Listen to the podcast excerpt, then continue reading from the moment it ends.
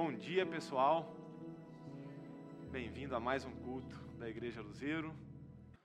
Então, vamos lá. Vamos dar sequência à nossa série que a gente batizou de A Fé Verdadeira, que é a nossa série em cima do livro de Tiago. E a gente deu esse nome de Fé Verdadeira para esse livro de Tiago porque o livro de Tiago é um livro muito prático. Ele é um livro em que ele mostra muito para a gente como um cristão deveria ser. Ele é um livro muito. Tiago se inspirou muito no Sermão do Monte de Jesus e no livro de Provérbios. Então, é um livro com muita sabedoria, é um livro com muitos conselhos e é um livro que fala muito como o cristão deveria ser. O João e o Renatinho pregaram é, nas semanas passadas o capítulo 1. E uma coisa muito importante do capítulo 1 e que o Renatinho destacou muito na semana passada é que ser cristão não é apenas crer mas ser um seguidor de Jesus. Porque de nada adianta eu falar que eu acredito em Jesus, se isso não gera uma transformação prática na minha vida. De que, que adianta eu falar que eu amo Jesus, que eu creio nele, que eu creio em Deus, mas, na prática, isso não gera nenhuma mudança na minha vida, isso não, era, não gera nenhuma ação prática na minha vida. Isso é muito relevante para a gente, né? para a gente ter no nosso coração. Eu não quero só crer em Jesus. Tiago chega até a dar um exemplo forte né, ao longo da carta, que ele fala assim: você crê que você crê que Deus é um, que era a confissão de fé judaica, né? Bacana. Até o diabo crê e treme para isso. Então não é só crer, mas o crer bíblico é um crer que transforma, que gera mudança, que gera nova vida, que gera um novo nascimento. E falando em novo nascimento, uma coisa, um destaque, e eu o Tim Keller falando um pouco sobre isso também, é que o cristianismo ele é ser antes de fazer. O cristianismo ele é de dentro para fora.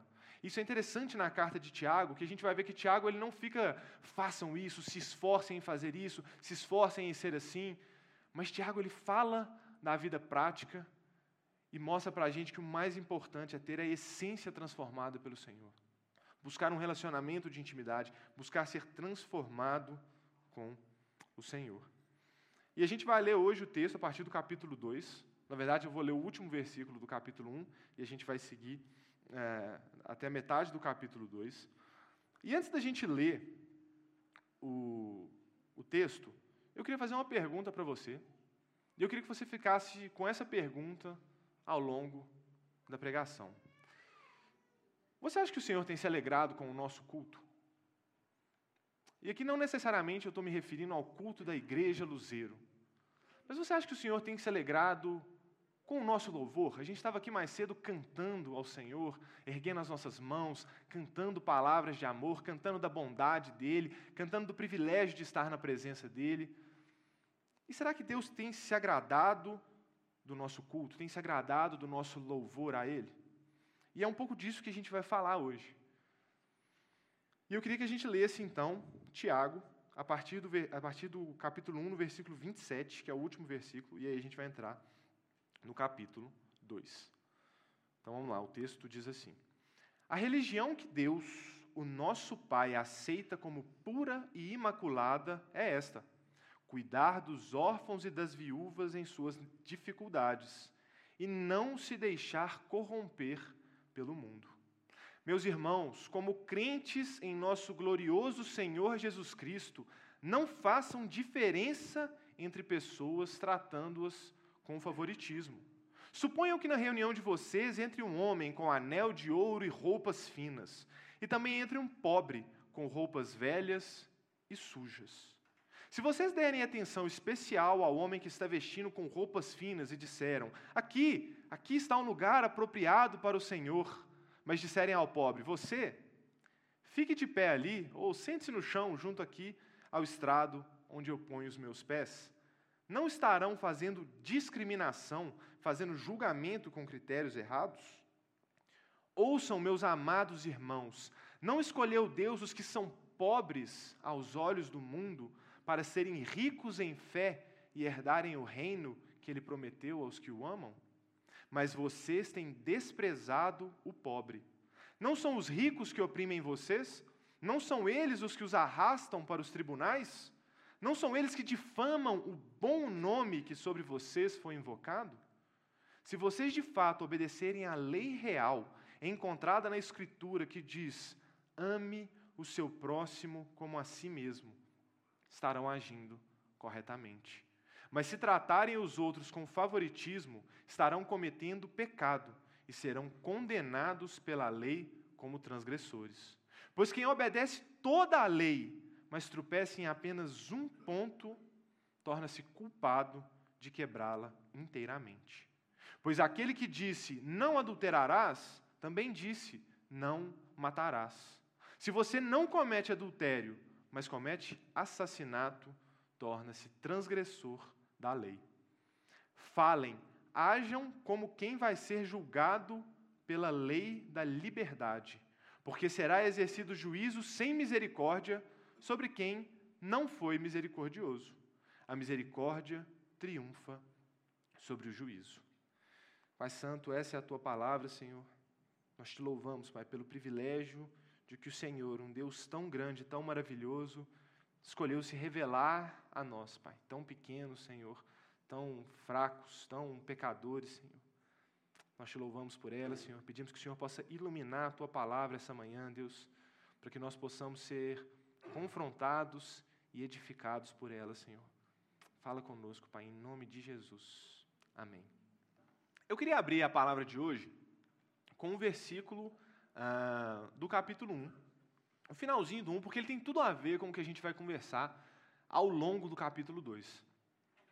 E Tiago, no capítulo 1, que a gente já viu, ele dá várias, várias, várias mensagens curtinhas sobre coisas que ele vai falar ao longo da carta de maneira mais profunda. Então, no, no, capítulo 1, ele passa um panorama geral de tudo que ele vai falar, com, algumas, com alguns conselhos, com algumas demonstrações de, de como o cristão deveria ser.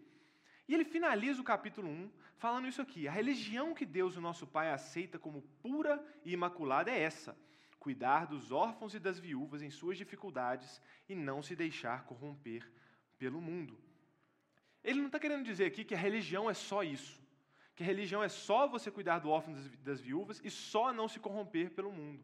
Mas o que ele está falando é que não adianta nós professarmos uma fé de boca e essa fé em Cristo Jesus não gerar pessoas que cuidam dos órfãos e das viúvas em suas dificuldades e não se deixam corromper pelo mundo.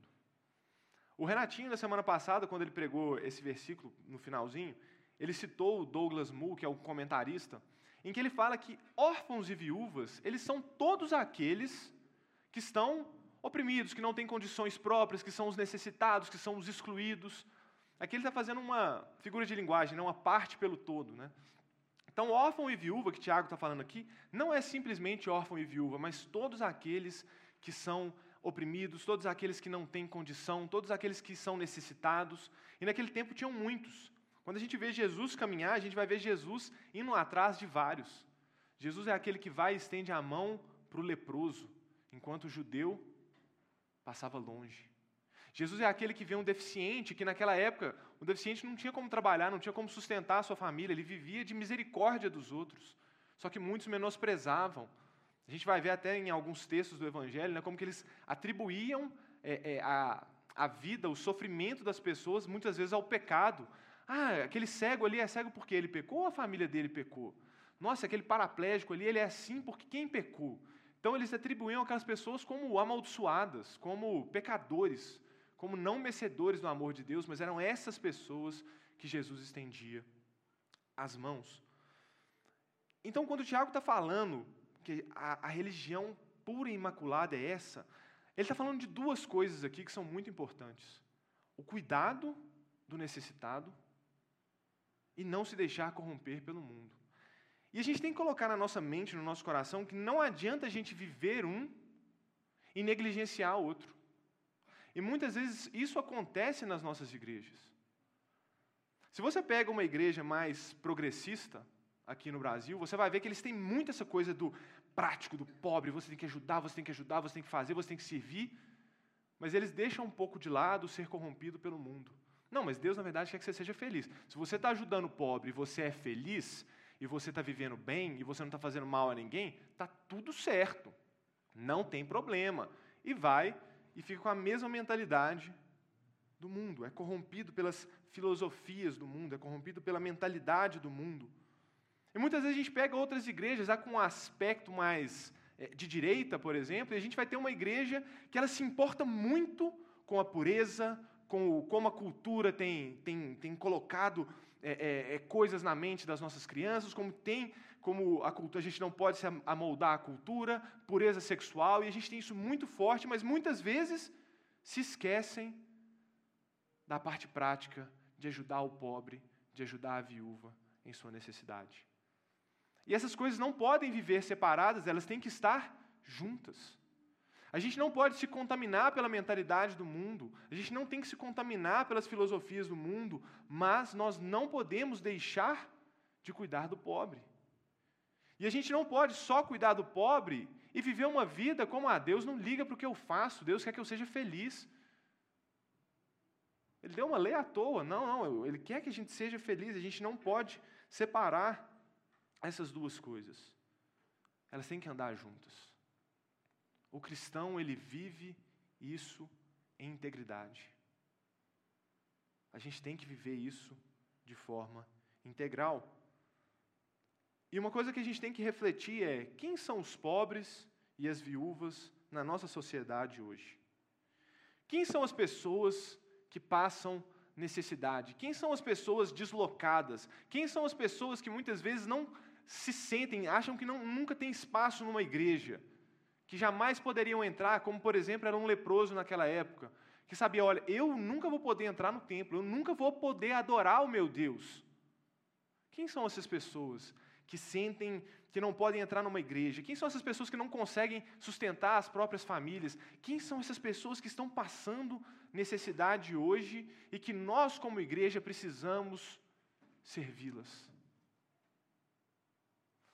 E muitas vezes a gente pensa em alguns tipos de pessoas e a gente às vezes está mais preocupado em se essas pessoas chegassem aqui, o que, que a gente ia fazer com elas? Né? Tipo assim, nossa, mas como é que a gente vai fazer para ela mudar o comportamento? Como é que a gente vai fazer para isso?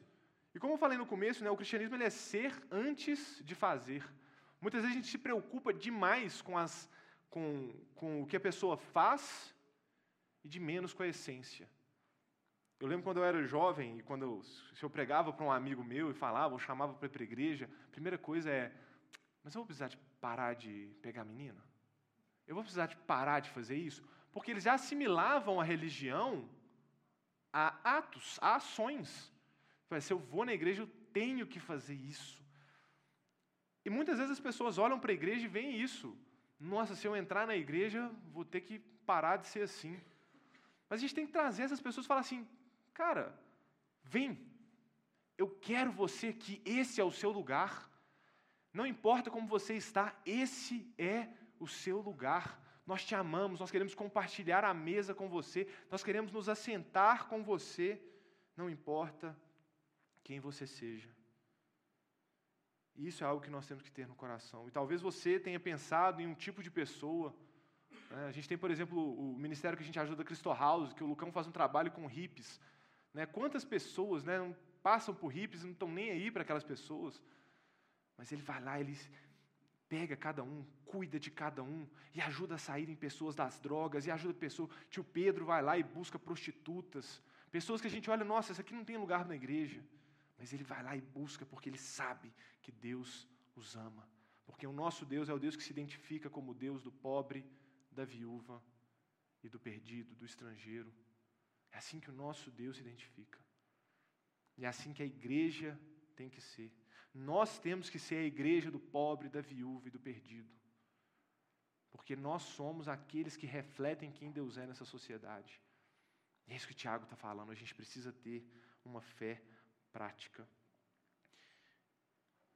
E Tiago vai continuar assim no capítulo 2: Meus irmãos, como crentes em nosso glorioso Senhor Jesus, não façam diferença entre as pessoas, tratando-as com favoritismo.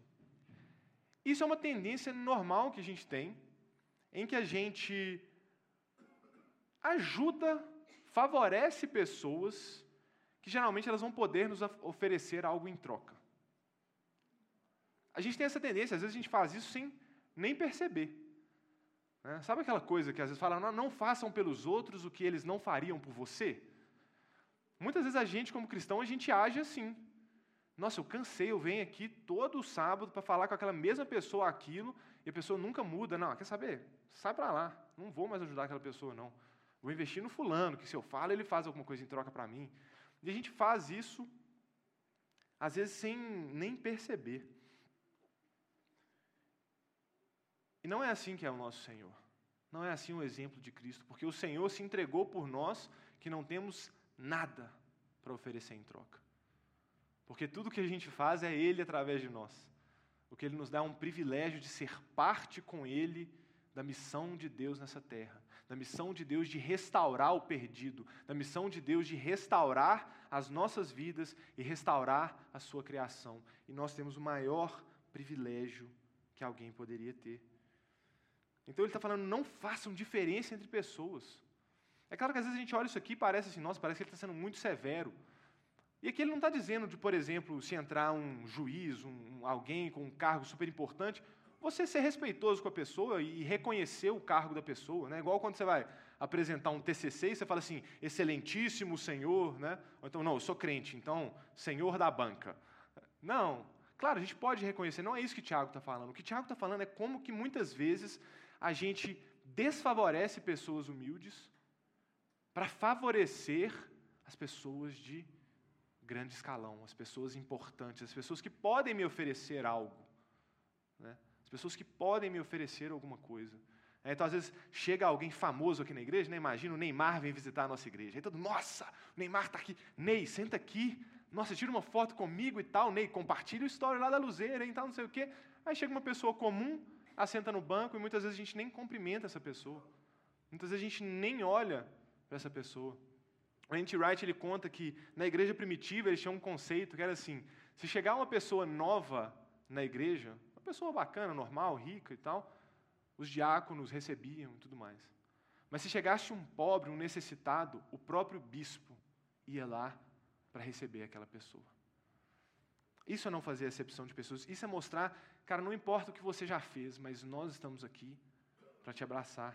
E Tiago, ele aprofunda nisso e vai dizer o seguinte: Suponham que na reunião de vocês entre um homem com anel de ouro e roupas finas. Anel de ouro, naquela época, ele representava é, pessoas de alto patamar na sociedade. Né? Então, na sociedade romana, ali, as pessoas que usavam anéis de ouro eram pessoas muito importantes. Então você olhava, alguns deles usavam anéis em todos os dedos? Então você olhava aquela pessoa, essa é uma pessoa relevante, importante. E ele fala, e também entre um homem pobre e com roupas velhas e sujas. Se vocês derem atenção especial ao homem que está vestido com roupas finas e disserem, aqui está um lugar apropriado para o Senhor, mas disserem ao pobre, você, fique em pé ali, ou sente-se no chão, junto ao estrado onde põe os meus pés. Não estarão, fazer, não estarão fazendo discriminação fazendo julgamentos com critérios errados? Tiago, aqui no texto, ele usa o termo sinagoga. Aqui na minha tradução está reuniões, talvez na Bíblia de vocês esteja sinagoga. Nas sinagogas, naquela época, nos cultos judaicos, era, o lugar era quadrado, assim, e no, no centro, aqui mais perto da parede, tinha uma mesa de leitura. E tinham poucos lugares para se assentar, poucos cadeiras, que são os lugares que Jesus fala para os fariseus. Ah, fariseus, vocês querem sempre se assentar nos lugares de maior importância.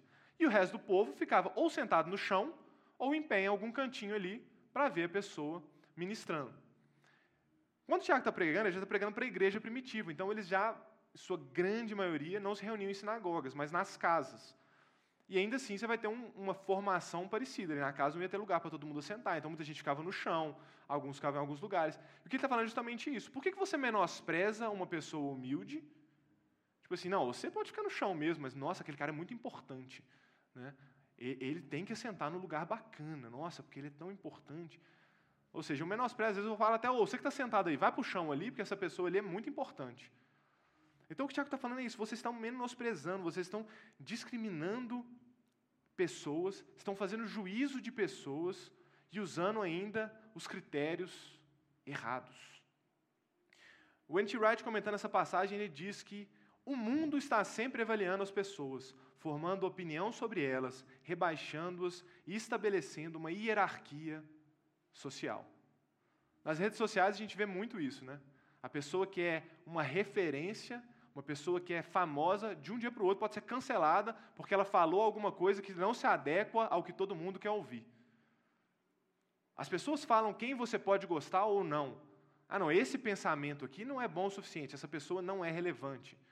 E a gente está sempre colocando esses juízos de valor, colocando, né? Isso tem a ver com o que Tiago fala, sobre a gente não se amoldar pelas filosofias desse mundo, para a gente ter a nossa mente renovada, como diria Paulo. Porque nós não somos essas pessoas que ficam colocando pessoas em patamar diferente. Nossa, aquele é importante. Nossa, ele cometeu esse pecado. Não, esse, esse não é bem-vindo aqui, não. Não, não é assim que a igreja tem que fazer. Não é assim. A gente não deve avaliar, rebaixar pessoas e a gente definir quem são os importantes e quem não são os importantes. Muitas igrejas fazem isso com pastores. Às vezes tem algumas, é, é, alguns lugares que o pastor ele é um supra-sumo, né, o intocável, né, um cara importante, está sempre de cima, está sempre. E não é assim. Quando a gente vê na igreja primitiva, quando a gente vê o nosso rei, Jesus, ele era aquele que se prostrava e lavava o pé dos seus seguidores. Porque Jesus mostrava: olha, vocês são infinitamente menores do que eu. Ele sabia disso, mas ainda assim, ele se diminuía para servir. Jesus não queria sentar nos lugares mais importantes. Jesus queria que as pessoas que nunca vão assentar nos lugares importantes tivessem oportunidade disso. E é assim que a igreja dele deve ser. E Tiago segue: Ouçam, meus amados irmãos, não escolheu Deus os que são pobres aos olhos do mundo para serem ricos em fé e herdarem o reino que ele prometeu aos que o amam? E aqui Tiago traz uma reflexão que é muito importante para a gente, porque quando a gente menospreza alguém, quando a gente considera uma pessoa pequena, a gente esquece da nossa condição espiritual antes do Senhor intervir. A gente se esquece de quem nós éramos antes do Senhor intervir em nossas vidas. E quando a gente olha para Jesus, quando você vai ver o ministério de Jesus, é engraçado, porque Jesus, ele chega, ele começa a fazer milagres, ele começa a anunciar a chegada do reino de Deus, e o judeu olha para ele e fala: Chegou o Messias. Chegou o tão esperado Messias. É o cara que vai derrubar Roma. Chegou o que a gente tanto esperava. Essa semana eu estava assistindo um episódio de The Chosen, né? uma série recomendo, bem legal. É, e nessa série tá, o pessoal está fazendo um acampamento para ver Jesus pregar pela primeira vez, assim, que eles não tinham visto. E o cara chega para um dos seus discípulos e pergunta assim: por que, que Jesus ainda não falou de como que a gente vai derrubar Roma? Porque era isso que eles esperavam. Só que eles começam a olhar para aquele Messias e na agenda do Messias estava sentar no poço com uma mulher samaritana que estava no seu sétimo marido, uma mulher que já tinha aprontado demais e que era menosprezada pelos judeus só por ser samaritana. De repente, no itinerário do Messias, estava se assentar no, num poço e gastar um tempo para alcançar aquela mulher. E não só ela, Jesus anunciava a chegada do reino para os pobres, para os leprosos, para prostitutas, para publicanos, e nas regiões mais menosprezadas pelos líderes de Israel. Natanael, um de seus discípulos, quando, ele, quando Filipe fala para ele, ah, tá vindo, veio de Nazaré o Messias. Nazaré, o que, que de bom sai de Nazaré?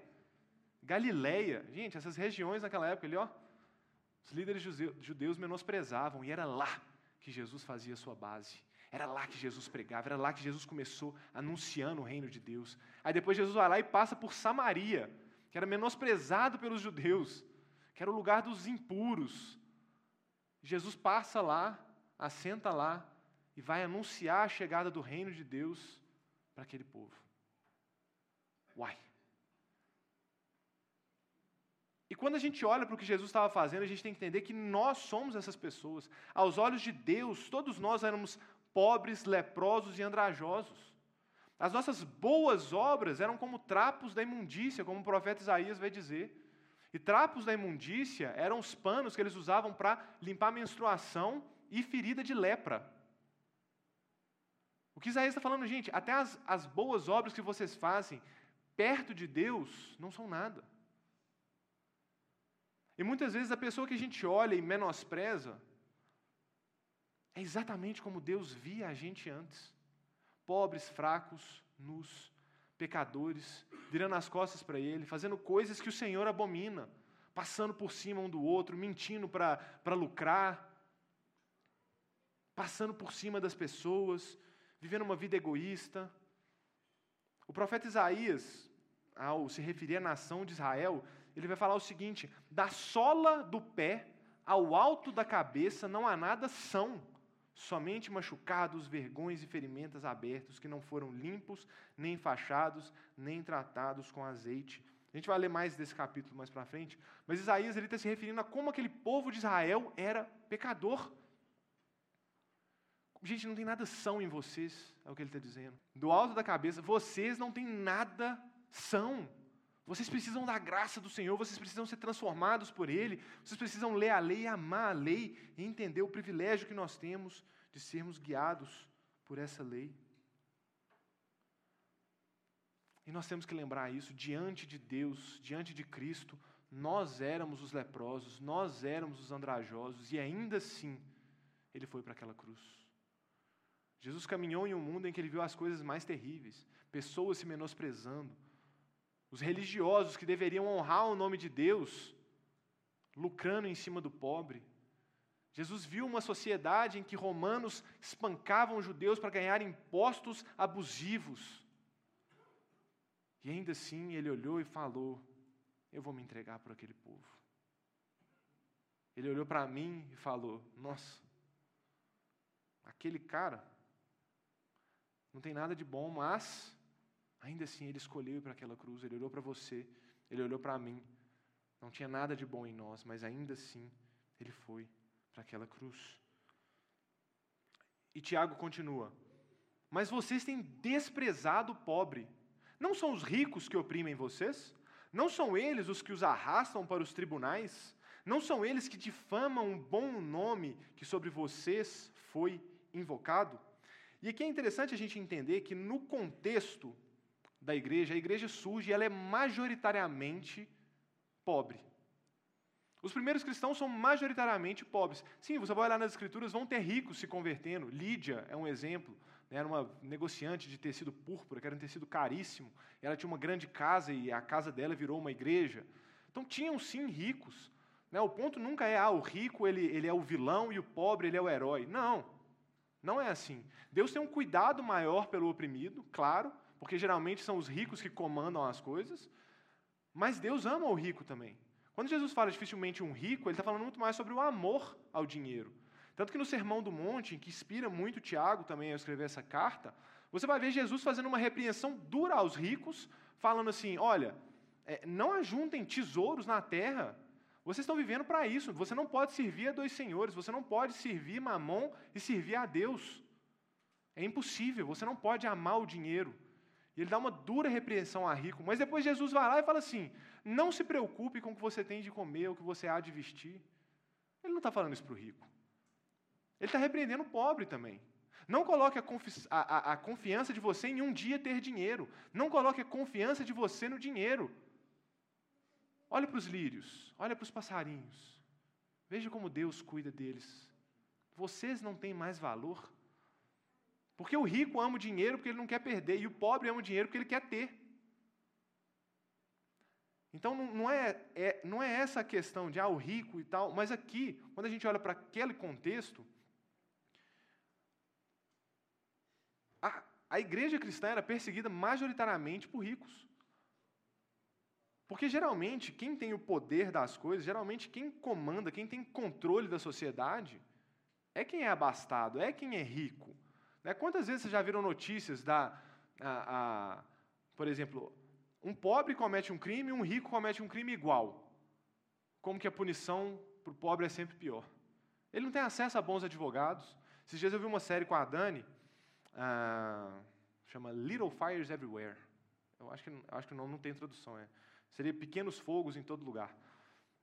E nessa série tem um episódio em que é, uma mulher, ela ela abandona o filho quando ela é nova, quando ela, é, quando ela tem o filho dela, um bebê, e uma outra mulher rica pega e cria esse bebê. Tá? Eu não quero discutir quem está certo na história, não, mas eu quero discutir só uma fala do cara. Tá? E depois essa mulher quer recuperar o filho dela, porque na época ela não tinha como alimentar o filho, o filho dela ia morrer. Então ela coloca o filho nos bombeiros e foge. E aí eles cuidam dela e tudo mais, depois, só que depois uma mulher adota e depois eles entram na justiça querendo recuperar o filho. Só que a mulher tinha o filho por um ano. Então, tipo assim, ela não queria abrir mão. Pô, é meu filho, ela não podia ter filho, ela finalmente tinha conseguido adotar uma criança. Só que é muito interessante que a mulher rica, ela, ela consegue dar um jeito e ela tinha um argumento perfeito para o marido dela, que é o advogado, ganhar o caso. Só que aí ele briga com ela e ele não usa o argumento dela. Aí quando acaba a sessão, ela fala assim: como é que você faz isso? Por que você não usou o argumento, não sei o quê, tal, tal, tal. Ele fala: relaxa, a gente vai ganhar. E, pergunta, e ela pergunta para ele assim: como assim? Como que você sabe que a gente vai ganhar? Aí ele fala assim: porque pessoas como a, a Shao, a chinesa pobre lá, não ganham. Relaxa. A gente está no controle do sistema. E é mais ou menos isso que Tiago está falando aqui. Espera aí, vocês estão baixando a cabeça para as pessoas que têm o controle do sistema? Vocês estão baixando a cabeça para aqueles que muitas vezes estão arrastando a gente para tribunais, aqueles que estão condenando aqueles que têm um problema com o reino de Deus, porque o reino de Deus é um reino em que o pobre tem lugar, é um reino em que a pirâmide é invertida, em que Jesus fala o menor é o maior. Ou seja, o, o Messias Jesus, um Messias como Jesus, ele é uma ameaça para esse povo. Ele é uma ameaça muito maior para quem está no controle das coisas e passa a perceber, peraí, eu tenho que abrir mão das. Eu tenho que abrir. É o jovem rico, né? Não, então beleza, vai lá, abre mão do seu dinheiro, vamos ajudar os pobres, vem caminhar no meu ministério.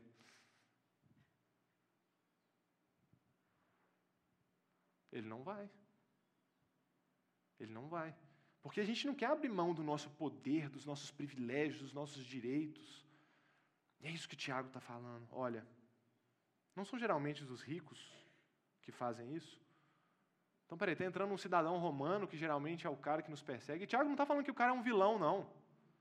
Ele só está falando que aquela igreja estava menosprezando o pobre para dar crédito para esse tipo de pessoa. Porque eles são importantes. Porque eles são referências. E Tiago diz o seguinte depois, no versículo 8: Se vocês de fato obedecerem à lei real encontrada na Escritura que diz: ame ao seu próximo como a si mesmo, estarão agindo corretamente. E aqui Tiago vai entrar no amor. Ele chama o amor de a lei real, que já mostra como que os cristãos primitivos entendiam realmente que Jesus era rei, que Jesus naquela cruz havia se tornado rei, que a cruz foi a coroação do nosso rei, não uma coroação como se espera de um rei, mas porque o nosso rei se diminuiu para nos salvar. E ele dá o exemplo de como os cidadãos desse reino devem ser. Então ele fala que a lei real, que Jesus fala, olha, nisso se resumem toda a lei e os profetas. Amar a Deus acima de todas as coisas e amar ao seu próximo como a ti mesmo. Quando vocês amarem o próximo como você mesmo, aí sim vocês estarão agindo corretamente. E uma coisa que não é o foco de Tiago aqui, mas que eu queria trazer. Quando ele fala aqui de você amar o próximo como a si mesmo, nesse contexto de recepção de pessoas, uma coisa que me marcou muito, que eu fiquei pensando, é que muitas vezes a gente não está disposto a fazer por outras pessoas o que outras pessoas fizeram por mim. E o amor ele é a lei suprema do reino. O que Jesus veio e enfatizou muito é essa lei do amor. Só que teve um dia que eu até pensei nisso, assim, sabe? É, às vezes, cara, quando a gente está ajudando alguém, a gente desanima, né? Principalmente quando a gente já falou a mesma coisa várias vezes, ou já gastou tempo com aquela pessoa, ou já ouviu aquela pessoa. E eu fiquei lembrando do que pastores fizeram na minha vida, como o João, como o Marcelo das séries. Cara, como que foram pessoas que abriam mão do tempo deles para me ajudar, sabe? Se entregavam por mim. E quem sou eu para não fazer o mesmo por outros? E quando ele fala ame o próximo a si mesmo, sabe? Se o rei dos reis, ele deu a vida a favor de um pobre pecador como eu, quem sou eu para não dar a minha vida pelos outros? Porque às vezes a gente se acha importante demais. Quantas pessoas já abriram mão do seu tempo por mim? Quantas pessoas já, sabe, quantos pastores, quantos líderes, quantos amigos, e muitas vezes eu não estou disposto a fazer isso pelos outros? Será que eu não estou me considerando mais importante que as outras pessoas? Será que eu não estou fazendo acepção e me colocando acima dos outros? Poxa, se o João abriu mão de coisas para me contar, para me ajudar, para me puxar para cima, ou se o Marcelo abriu mão do tempo dele quando eu estava perdido, por que, que eu não vou fazer isso pelos jovens que estão vindo aqui no ministério agora? Sabe por que, que eu não posso abrir mão? Muitas vezes a gente é assim, não, é, esse tempo aqui é muito importante para mim, é, eu quero ficar aqui com meus dias livres. Mas não, se fizeram por mim, eu quero fazer também. Porque eu não sou mais importante que essas pessoas. Eu não sou mais importante que o jovem que vem aqui direto, mas que continua errando e pecando. Eu vou continuar insistindo na vida dele, porque fizeram isso por mim. Fizeram isso por mim. E quando a gente não faz, e quando a gente não faz isso pelos outros, parece que eu estou me considerando mais importante. E olha só, Tiago no versículo 9: Mas se tratarem os outros com favoritismo, estarão cometendo pecado e serão condenados pela lei como transgressores. Aí sim é o que eu queria dizer. Ou seja, quando eu não estou fazendo por outros o que fizeram por mim, não seria eu me considerar mais digno que os outros? Não seria me colocar acima dos outros? Só que é interessante que na mesa de Jesus não há distinção de pessoas. Não há distinção de pessoas. E uma coisa que é interessante, que hoje em dia né, a gente usa crucifixo. Né? Muita gente tem cruz, ou brinco de cruz, ou colar de cruz. E a cruz, basicamente, é o símbolo do cristianismo. Quando você pergunta para alguém qual é o símbolo do cristianismo, a primeira coisa que vem na cabeça é a cruz, que representa o sacrifício de Jesus. Só que naquela época não era a cruz. Naquela época um cristão tinha pavor da cruz. Naquela época, para um cristão ouvir cruz era sinal de medo e de querer fugir. O próprio Pedro é crucificado. Outros apóstolos também são crucificados. Eles tinham medo, aquilo era a representação do poder opressor de Roma. Depois isso foi ressignificado, claro, por quê? Porque a cruz nos relembra do grande sacrifício de Jesus. Estou aqui para falar que cruz, cruz é errado, não, tá? Só que o que eu quero trazer é que, naquela época, o cristianismo já tinha seus símbolos. Por exemplo, o peixinho. Todo mundo já viu o peixinho de carro? Eram símbolos que eles usavam ali, era um acrônimo de Jesus Cristo, rei, não lembro exatamente. E era uma forma que os cristãos identificavam os seus locais de encontro. Então era um símbolo secreto para um romano não bater o olho e falar: hum, tem uma reunião cristã ali. Então era um símbolo secreto para os cristãos se identificarem. Tinha alguns outros símbolos também. Mas o que é mais importante que eu queria lembrar é que o que sempre representou o cristianismo foi uma mesa. Jesus se assenta com pecadores e publicanos. Jesus se assentava com aquelas pessoas. Antes de ir para a cruz, Jesus se assenta e faz uma última refeição com os seus discípulos. Porque a mesa é onde a gente olha no olho, é onde a gente compartilha, é onde a gente se abre, é onde a gente recebe uns aos outros. A mesa sempre foi esse símbolo de você se assentar, estar junto com aquelas pessoas. E na mesa de Jesus não há lugar para distinção. Não há lugar para você falar, aquele não é digno de, de se assentar na mesa. Jesus, no Sermão do Monte, fala: se vocês amarem aqueles que amam vocês, que recompensa vocês têm, gente? Até os publicanos fazem isso. Publicanos eram os coletores de impostos. E grande parte deles eram judeus que traíam o seu povo e coletavam impostos para o Império Romano. Então imagino quão amados essas pessoas eram, né? E Jesus ia lá e comia com eles. Jesus ia lá e chamava para caminhar com ele. E uma coisa que eu queria que a gente pensasse: será que você tem desfavorecido pessoas por questões superficiais? Será que você tem menosprezado pessoas pela forma que elas pensam? Será que você tem deixado de amar ou pregar o evangelho para alguém por causa do que aquela pessoa acredita? Ou por causa do que aquela pessoa já fez? E questão superficial na mesa de Jesus é qualquer coisa que a gente coloque acima do amor dele. Porque Paulo fala: olha, agora em Cristo não existe mais grego, não existe mais judeu, não existe mais. não tem mais diferença. Todo mundo é igual, independente das grandes diferenças em que eles têm. E eu queria dar um exemplo de um apóstolo aqui que Jesus chama para sentar na mesa dele. Vocês sabem quem é esse aqui? Esse é Mateus. Muito bem, quem acertou aí? Mateus era um publicano, como eu falei. E é interessante que, como eu falei, esses eram caras que traíam a nação judaica para coletar imposto para Roma. E quando o texto fala que Jesus se assentava, assim, Jesus assentava na mesa com pecadores e publicanos. Os caras tinham uma categoria só para eles. Eles não estavam dentro de pecadores, não, é pecadores e publicanos. São os piores. É a agenda pior laia. O cara traiu a sua nação para coletar imposto para os romanos.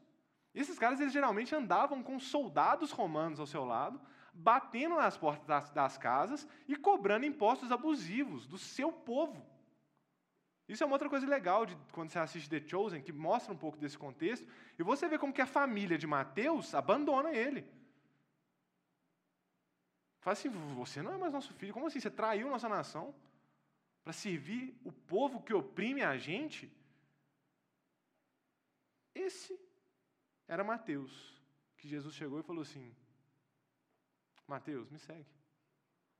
Eu e Renatinho, a gente estava vendo uma palestra da Orange, né, que o João estava lá, e ele comprou online e a gente conseguiu ver pelo escritório. Eu fiquei lá com ele trabalhando de lá essa semana. E o cara falou um pouco dessa passagem, que eu já ia usar, porque eu achei super legal. E, e o cara ele fala justamente isso, assim, cara, imagina quando o Mateus chegou lá, para os discípulos de Jesus, estava tendo a roda, né, o quebra-gelo do PG, né, ah, o que, que você faz? Tal. Aí não, sou pescador e tal, né? Estou aqui, consigo minha vida e tal, as redes. Ah, e você não, eu sou, eu sou, eu sou, faço rede, né, João? Eu faço rede para pesca, não sei o quê, a gente trabalha junto, não sei o quê, não sei o quê. E você, Mateus? Eu sou coletor de impostos. Os caras queriam matar ele, ué. E como é da região da Galileia, provavelmente Mateus cobrava imposto deles. E aí Jesus tem a boa ideia de chamar um outro cara, um outro apóstolo, que é esse aqui, esse é mais difícil. Quem sabe quem que é esse aqui? Ó, oh, ouvi aqui. Simão Zelote. Isso que ele está segurando aqui não é um pergaminho, é um punhal. Os zelotes eram o que a gente chamaria hoje de terroristas. Os zelotes eram esses caras que andavam com esse punhal e eles matavam romanos. Eles eram os revolucionários. Eles eram os caras que estavam lutando para depor o Império Romano com as suas próprias mãos. E foi esse cara que Jesus chamou para sentar na mesa com Mateus. Gente, Simão matava pessoas como Mateus. A vida de Simão era essa. A vida dele era essa. E Jesus tem a ótima ideia de falar assim: opa, Mateus, coletor de impostos, vem cá. Zelote, vem cá. Aqui, ó. Andem juntos, vão lá pregar a respeito do meu reino. Imagina a situação. Só que o que Jesus está mostrando é que não importa a divergência que você tem, seja ela de dinheiro, seja ela política, seja ela ideológica, seja ela da visão como você enxerga algumas coisas não essenciais das Escrituras, não importa, porque na minha mesa a gente mata as diferenças. Na minha mesa, todos são bem-vindos. A mesa é para quem vier. A mesa é para quem vier. Vem você que está fraco, vem você que está abatido, vem você que é poderoso também. Você vai ter que abrir mão, mas abre. Vem, vem. A mesa é para você, terrorista. A mesa é para você, coletor de impostos. A mesa é para vocês. E Tiago continua: Pois quem obedece toda a lei, mas tropeça em um ponto, torna-se culpado de quebrá-la inteiramente. Pois aquele que diz não adulterarás, mas também disse, também disse não matarás. Se você não comete adultério, mas comete assassinato, torna-se transgressor da lei. Interessante aqui que às vezes a gente fala, né, não existe pecadinho, pecadão, não existe diferença de pecado. Existe. Existe diferença entre pecado, tanto que a punição no próprio Antigo Testamento, você vai ver. Ah, você cometeu tal tipo de pecado? Pô, sua punição é essa. Agora, se cometeu tal tipo de pecado, sua punição é essa. Isso é normal. Você comete um crime, você vai ser punido de acordo com o peso do seu crime. Só que o ponto aqui é: não existe diferença em nossa condição como pecadores. E é isso que o Tiago está falando aqui. Você está obedecendo tudo? Oh, que legal. O jovem rico né, fala para Jesus: não. Honrar pai e mãe, ajudar fazer isso, isso. Isso, isso eu observo desde a minha infância, Jesus. Bacana. Então, vende suas coisas e vem me seguir. E o cara percebe que ele não obedecia nem o primeiro mandamento. Quero de amar a Deus acima de todas as coisas. O ponto é, se você está mandando bem em muitas coisas, mas você está esquecendo um preceito da lei, você se torna transgressor de toda a lei, porque você está na condição de pecador, você está na condição de criminoso. Ali não tem essa coisa de roube até 100 dólares, que está tudo bem, roube até 100 reais, que não é crime, não. Não. Aqui é você cometeu um, uma infração da lei que teoricamente é mais leve, você está na condição de pecador. É esse o ponto. Então, se você se acha menos pecador do que o outro, sabe que a gente precisa do mesmo sacrifício de Cristo. Porque a gente seria condenado do mesmo jeito. A gente é criminoso do mesmo jeito. Então, nós temos essa condição de pecador. Nem quando a gente olha para nós, você se considera uma boa pessoa? Quando você olha para a sua vida hoje, para o seu cristianismo hoje, para a vida que você tem vivido, você se considera uma boa pessoa? Porque quando a gente pega a lei e a gente olha para ela, né, esse é até o, o, evangelismo que o. Como é que chama, Vitinho? Esqueci. Ray, Ray Comfort, que o Vitinho gosta muito, usa, né? É, ele fala muito para as pessoas, cara, vocês consideram uma boa pessoa? Quantas vezes você já mentiu esse ano? A pessoa, ah, algumas, umas duas, três vezes, quatro. Então o que, que você é? Mentiroso. É, mentiroso. Por quê? Porque a gente muitas vezes é uma boa pessoa quando o referencial é o mundo. Mas e se o referencial for Cristo? E se o patamar for Cristo? E se quando eu tiver que olhar para ser uma boa pessoa, eu tenho que ser igual a Cristo? A gente percebe o quão distante a gente está. A gente percebe o quão longe a gente está de ser parecidos com o Senhor. E Tiago está falando tudo isso para falar: olha, se vocês estão fazendo tudo direitinho, se vocês estão obedecendo, se vocês estão cultuando, se vocês estão fazendo a coisa certa, mas vocês não estão tendo misericórdia, vocês estão fazendo acepção de pessoas, vocês estão menosprezando o pobre, vocês estão se tornando transgressores de toda a lei. Acorda, se arrependam. E aqui o ponto nem é salvação ou não, o ponto é, cara, vocês querem ser cristãos, vocês querem ser seguidores do caminho, vocês querem ser transformados, vocês querem, vocês têm que seguir a lei real, que é de amar o próximo como a ti mesmo. Porque não adianta eu amar o pessoal que está aqui na igreja e menosprezar quem está lá fora. Eu estou caindo do mesmo jeito. E Tiago vai concluir: falem, ajam como quem vai ser julgado pela lei da liberdade, porque será exercido juízo sem misericórdia sobre quem não foi misericordioso. A misericórdia triunfa sobre o juízo. Isso é muito forte. Primeiro que ele chama de lei da liberdade, ele chamou isso no capítulo 1 também. É interessante a gente pensar, como assim lei da liberdade? A gente pensa em lei, geralmente, uma coisa que reprime, né, que tira a minha liberdade. Mas muitas vezes é a lei que possibilita coisas maravilhosas. Né? Imagina o trânsito sem lei. Imagina se eu não soubesse que a faixa da direita é para ir para um lado e a da esquerda é para ir para o outro. O que, que ia acontecer? Ou seja, a lei é maravilhosa. A lei é uma coisa maravilhosa. E a lei de Deus, então, é a lei que nos ensina a sermos semelhantes a Ele, a refletirmos o caráter dele. A lei é um privilégio. E agora, quando o Tiago chama de lei da liberdade, é porque nós não somos mais escravos por causa do pecado. Igual Paulo fala em Romanos 7, né? O bem que eu quero eu não faço, e o mal que eu faço, esse eu não quero fazer. Mas pela graça nós somos guiados pelo Espírito. Agora nós temos a liberdade para viver essa, rei, essa lei real de Cristo. Porque naquela época, ou até hoje, às vezes, né, dependendo de quem você ama, você vai ser chamado de trouxa, de idiota. Como assim você vai amar um romano? Como assim você está amando um soldado? Como assim você está chamando um publicano para sentar com a gente? Só que agora nós temos essa lei da liberdade. Nós somos livres para viver o amor do Senhor. E ele fala, porque será exercido juízo sem misericórdia sobre quem não foi misericordioso. E o ponto de Tiago aqui é: quem tem a vida transformada pelo Senhor é misericordioso.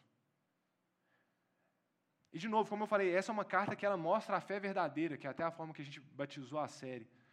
Porque ele está falando: olha, não adianta a gente fazer as coisas se a gente não for misericordioso, se a gente não amar o próximo como a nós mesmos, se eu não entrego a minha vida para servir o outro. Eu preciso amar Eu preciso ser misericordioso.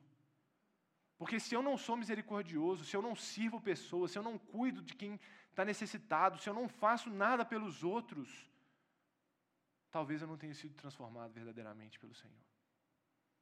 Talvez eu não tenha sido alcançado verdadeiramente pelo Senhor. Porque é o que ele fala: a misericórdia triunfa sobre o juízo. Não haverá juízo sobre quem tem misericórdia por causa de Cristo.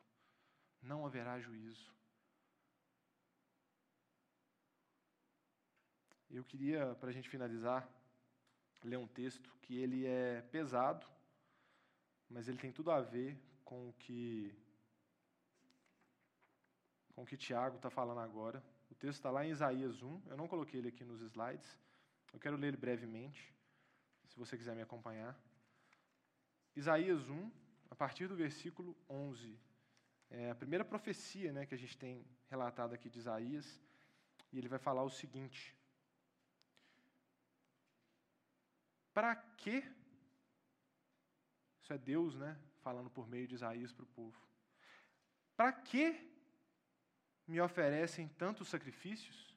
Pergunta o Senhor. Para mim, chega de holocaustos de carneiros e da gordura de novilhos gordos. Não tenho nenhum prazer no sangue de novilhos, de cordeiros e de bodes. Mas você pensou, ah, mas espera aí, não foi o Senhor que que ordenou que eles fizessem dessa maneira, e de fato foi. Vamos seguir no texto. Quando vocês vêm à minha presença, quem lhes pediu que pusessem os pés em meus átrios? Parem de trazer ofertas inúteis. O incenso de vocês é repugnante para mim.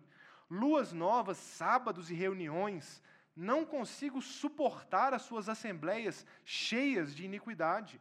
Suas festas da lua nova e as suas festas fixas, eu as odeio tornaram-se um fardo para mim, não as suporto mais.